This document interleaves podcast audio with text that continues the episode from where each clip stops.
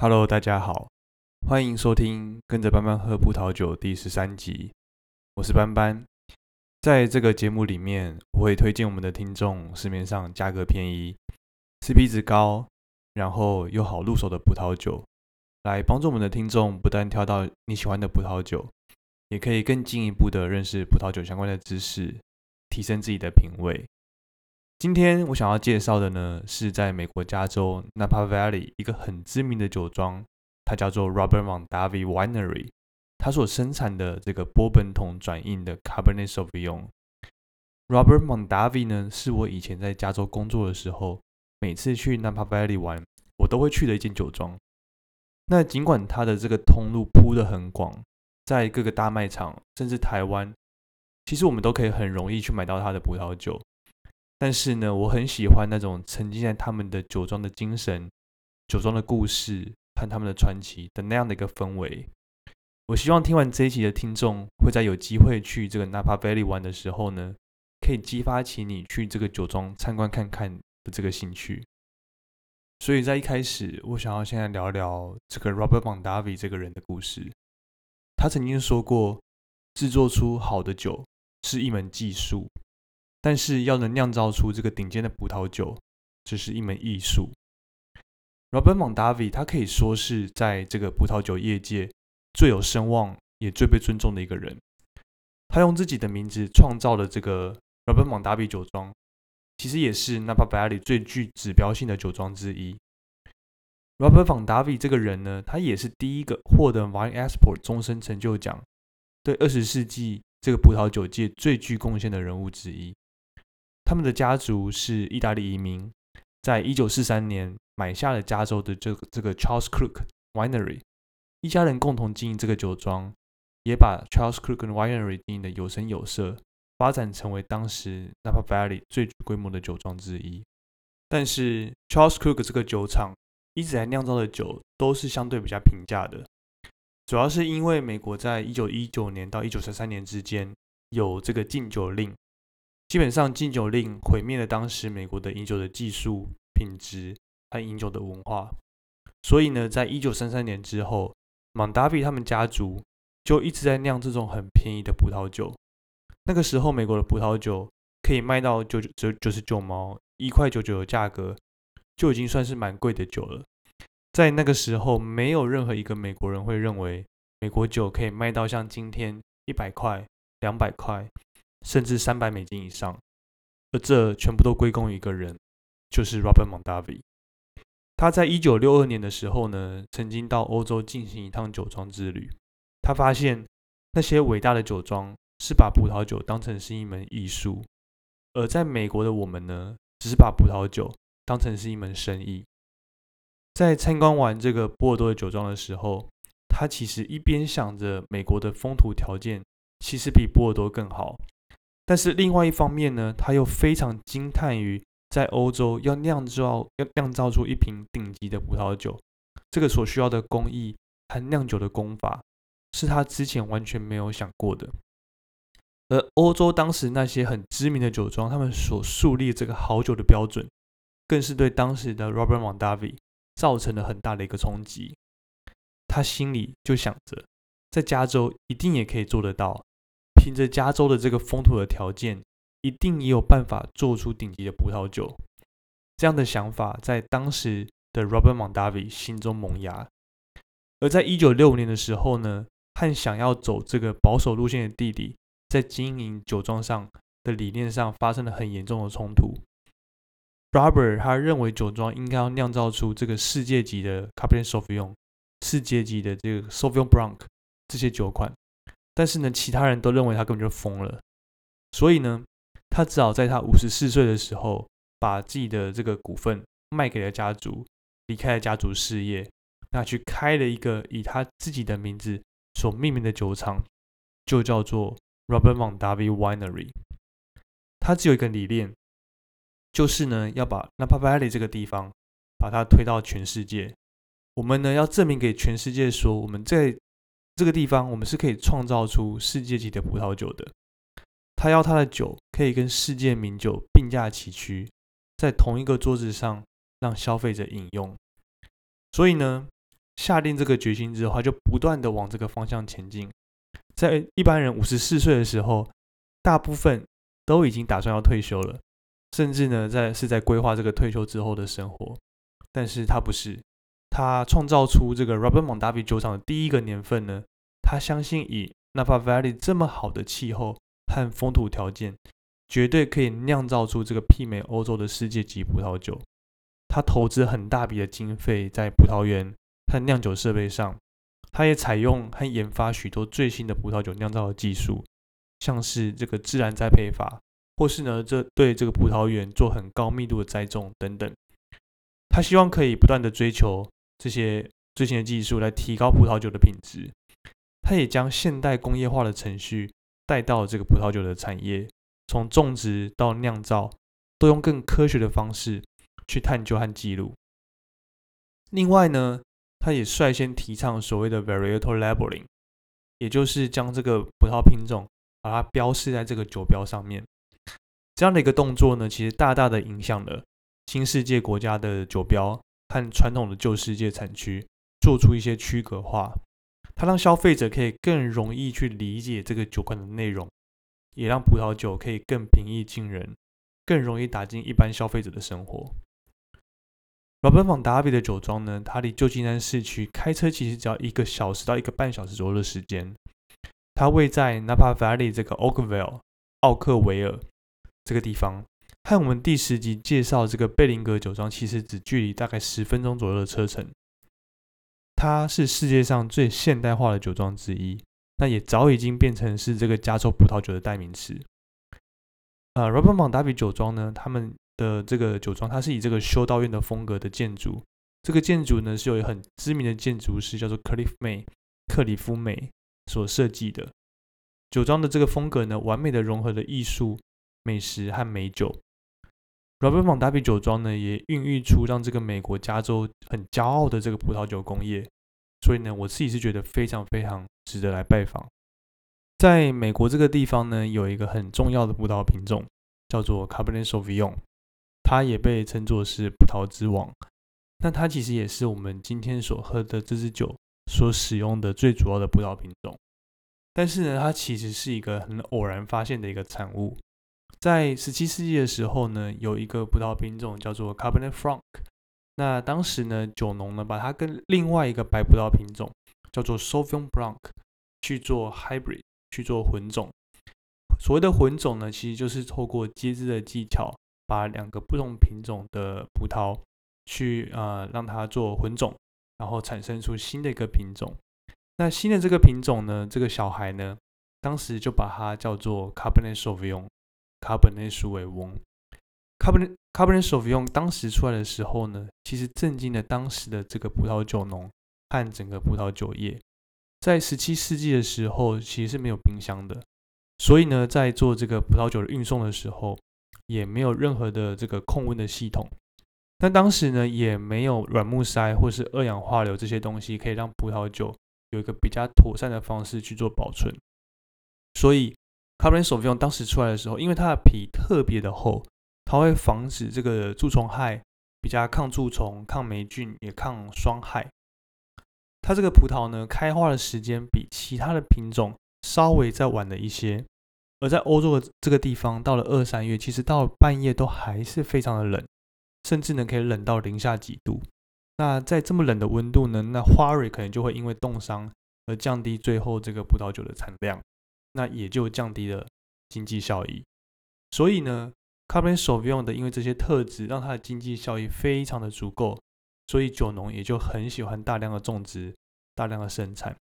再加上它厚实的口感和比较多变化的这个特性，也就很容易受到消费者的喜爱。所以呢，Cabernet Sauvignon 也就因为这些原因，它开始越来越广泛的销售到世界上各个其他的地方。Cabernet Sauvignon 呢，它因为皮厚，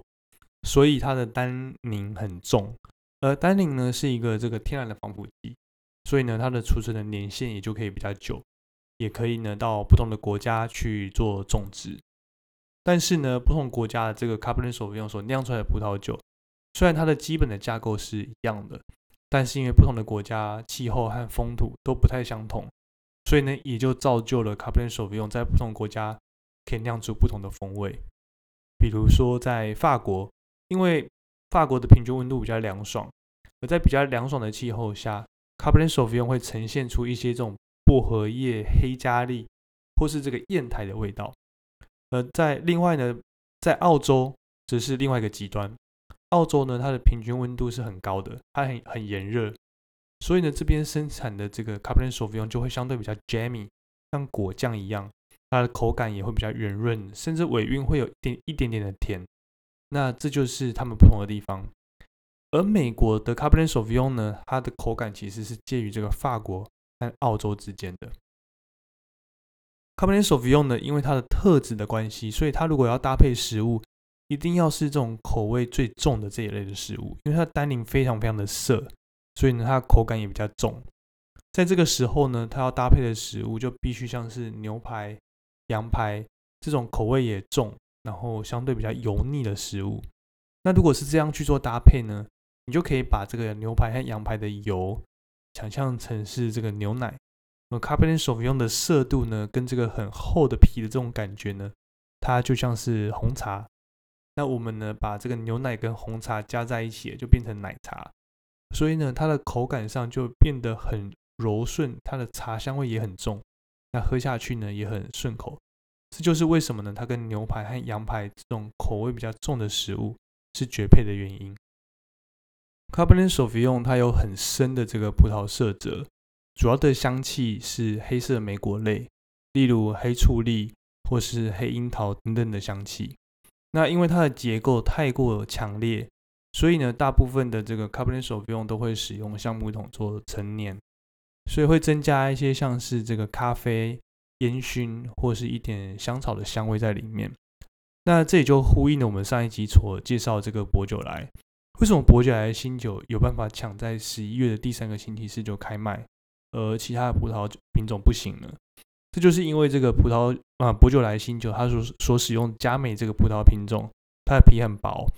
再加上它使用这个二氧化碳浸渍法，所以让酿出来的酒几乎没有这种单宁的感觉，所以它也就不需要，甚至可以说不适合去做陈年。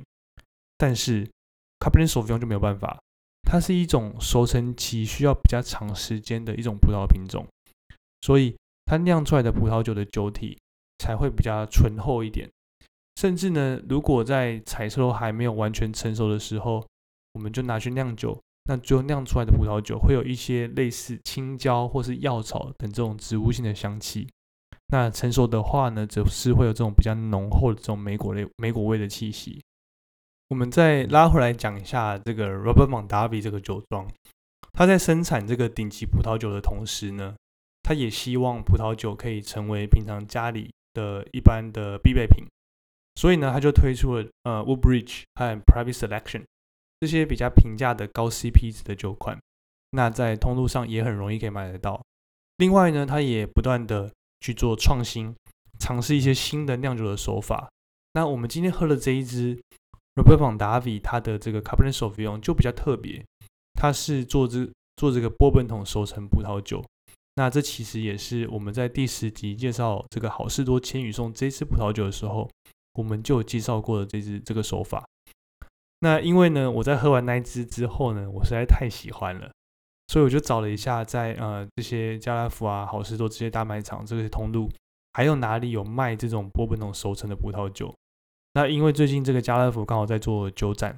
所以我看到他有在做特价，那我就赶快买了几支。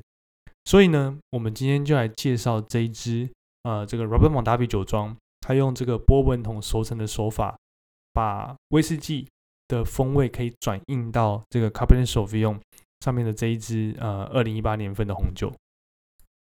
不过一开始我们还是先来复习一下，呃，什么是这个波本桶熟成葡萄酒？这个葡萄酒呢，它其实前面呃葡萄采收啊酿造的手法，它都跟一般葡萄酒酿造的方法一模一样。那唯一不一样的地方呢，是它在最后做这个橡木桶陈年的部分。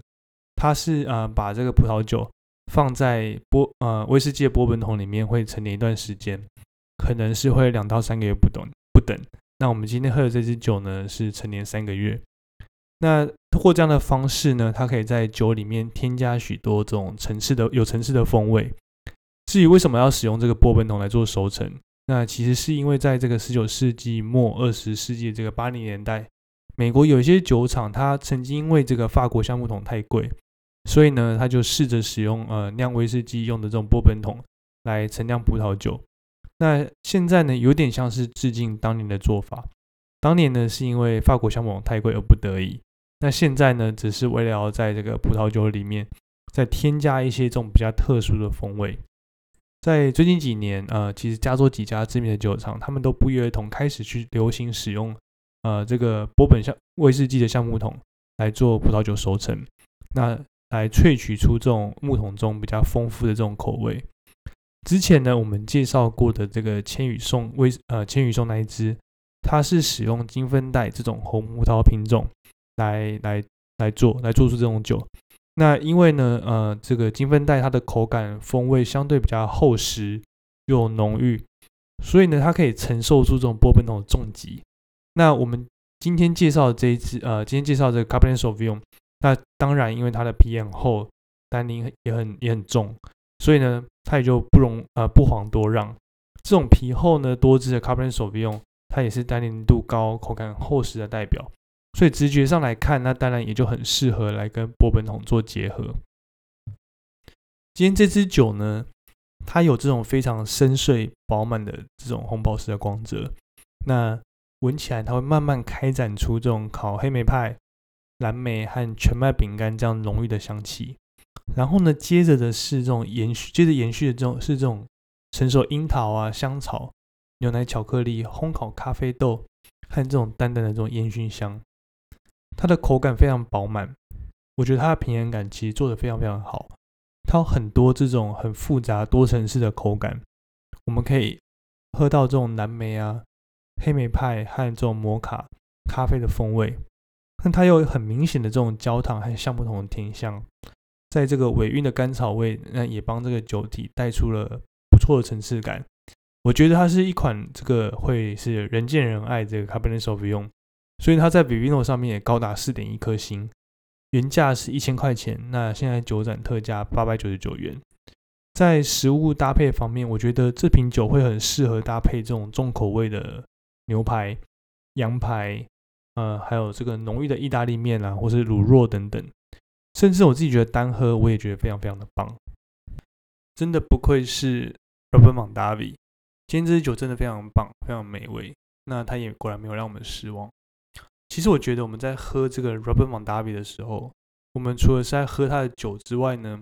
我们也是在喝他的故事，喝他的历史，喝他的努力，还有喝他的成功。他最让我佩服的地方呢，是在整个加州都还在酿这种很便宜、很廉价的酒款的时候，他却看到这种别人看不到的东西，他坚持要走他自己的路，他要让这个加州 Napa Valley 也可以酿出这种世界等级的顶尖葡萄酒。那也就是因为有他这样的一个远见，也才会有后来这个一九七六年的巴黎盲饮会，这个 Napa Valley 的葡萄酒一举打败法国顶级酒庄的这样一个故事。他几乎是靠自己一个人的力量，让这个 Napa Valley 一口气站上了世葡萄酒的世界舞台。那这样的故事很鸡汤，很传奇，但我也相信，相信这是我们从这个 Robert Mondavi 身上所学习到最重要的一件事情：有远见。然后坚持下去，做出世界等级的东西。另外呢，他在离开这个 Charles Cook 家族酒厂创业的时候呢，他当时已经是这个五十四岁这样的一个高龄了。大部分的人呢，我相信到这个时候都已经到了退退休的退休的年纪。但是呢，Robert Robert Mondavi 他却有这个实现梦想的勇气。他带着两个儿子 Mike 和 Tim 创立了这个传奇的 Robert Mondavi 酒庄。他一生追求这个顶尖和极致，甚至呢，后来尽管呃这个酒庄已经很成功之后呢，他也没有停下脚步。他陆续又和法国五大酒庄之一的木糖成立了这个 Opus One 作品一号酒庄等等，也都非常的成功。那对于这样子一个梦想和追求卓越的坚持，我觉得是不分年纪的。那 Robert Mondavi 他也为我们做了一个最好的示范。今天呢，我们不只是喝到这个传奇酒庄 Robert Mondavi 的这个波本桶转 Cabernet Sauvignon，的非常美味的一支酒。我们呢也喝到了 Robert Mondavi 的故事，我们喝到他的历史，喝到他的努力，喝到他的成功，也喝到他对这个极致的偏执和追求。Cheers。